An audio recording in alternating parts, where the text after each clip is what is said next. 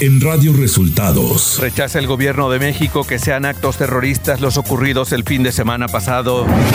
El presidente Andrés Manuel López Obrador anuncia captura de líderes responsables de violencia en Tijuana. El INE pedirá más de 4 mil millones de pesos para la realización de una posible consulta popular en 2023. Esto y más en las noticias de hoy. Este es un resumen de noticias de Radio Resultados. Bienvenidos al resumen de noticias de Radio Resultados. Ya estamos listos para informarle Valeria Torices y Luis Ángel Marín. Quédese con nosotros, aquí están las noticias. La mañanera.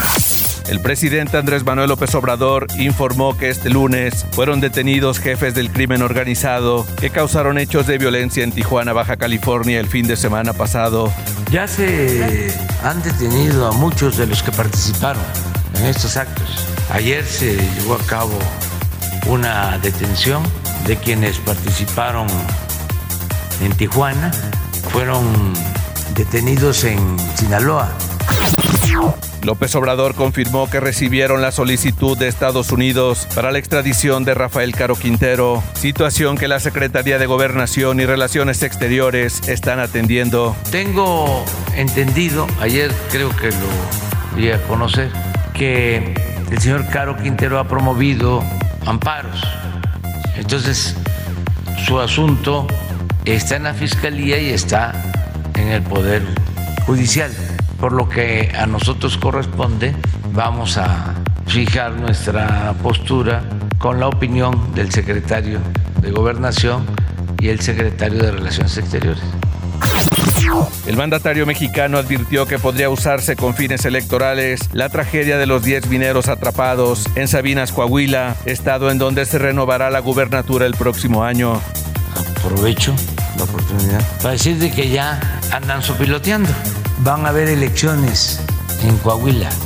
Entonces van a querer, porque eso es lo peor todavía. De manera oportunista, trafican con el dolor de la gente, sacan raja política. La Coordinadora Nacional de Protección Civil, Laura Velázquez, dio a conocer que se contratará a dos empresas extranjeras para evaluar las acciones implementadas por el gobierno para rescatar a los mineros atrapados en Coahuila. A través directamente del canciller Marcelo Ebrard, estaremos contactando a dos empresas extranjeras una está ubicada en Alemania y otra en Estados Unidos. Platicaremos el día de hoy con ellos para saber quién es la que nos puede aportar la mejor opinión, la más amplia, tomando en cuenta las condiciones de nuestra mina.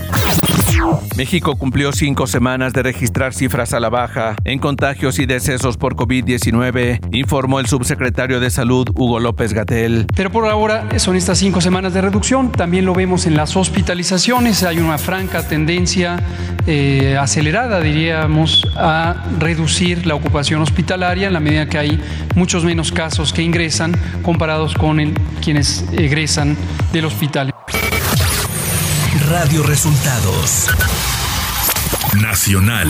En conferencia de prensa del Gabinete de Seguridad, al presentar un informe sobre las acciones del crimen organizado ocurridas la semana pasada, el secretario de Gobernación, Adán Augusto López, rechazó que se haya tratado de acciones terroristas en contra de la población, atribuyendo los hechos a estrategias propagandistas de estas bandas.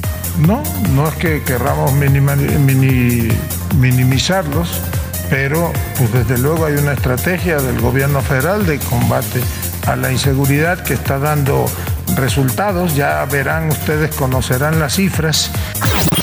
Adán Augusto López, secretario de Gobernación, justificó este lunes la petición de Montserrat Caballero, alcaldesa de Tijuana, a los narcotraficantes de cobrar el derecho de piso a quienes no pagaron lo que se les debe. López Hernández señaló que a la alcaldesa la traicionaron los nervios. Bueno, yo le diría con todo respeto a la alcaldesa que creo que pues a veces los nervios eh, traicionan a uno y a veces no explica uno lo que uno quiere dar a, a entender, no les daría este, mayor importancia.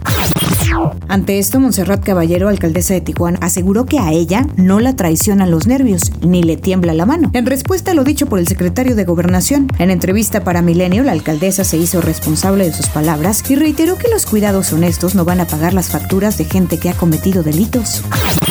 En conferencia de prensa, el dirigente nacional de Morena, Mario Delgado, aseguró que es falso que el presidente de la República esté proponiendo la militarización del país, pues lo que busca es blindar a la Guardia Nacional hacia el futuro para que no sea una institución fallida. La Comisión Temporal de Presupuesto 2023 del Instituto Nacional Electoral presentó el anteproyecto para el próximo año en el que contempla solicitar a la Cámara de Diputados 14.439 millones de pesos. El principal gasto contemplado será en la expedición de credenciales para votar y la actualización del padrón electoral. Además, el INE pedirá 4.025 millones de pesos para la realización de una posible consulta popular. Economía. México y Canadá iniciaron este lunes un diálogo económico de alto nivel que permitirá reforzar la cooperación económica de innovación y tecnología en favor de ambos países, esto con el fin de ser más resilientes ante el escenario internacional. Durante una reunión virtual entre la secretaria de Economía de México, Tatiana Cloutier, y la ministra de Comercio Internacional de Canadá, Mary Ng, la mexicana destacó que Canadá es un socio fundamental para crear nuevas oportunidades comerciales y de cooperación conjunta que aceleren la inclusión emprendedora y otros sectores vulnerables a la sociedad. Clima.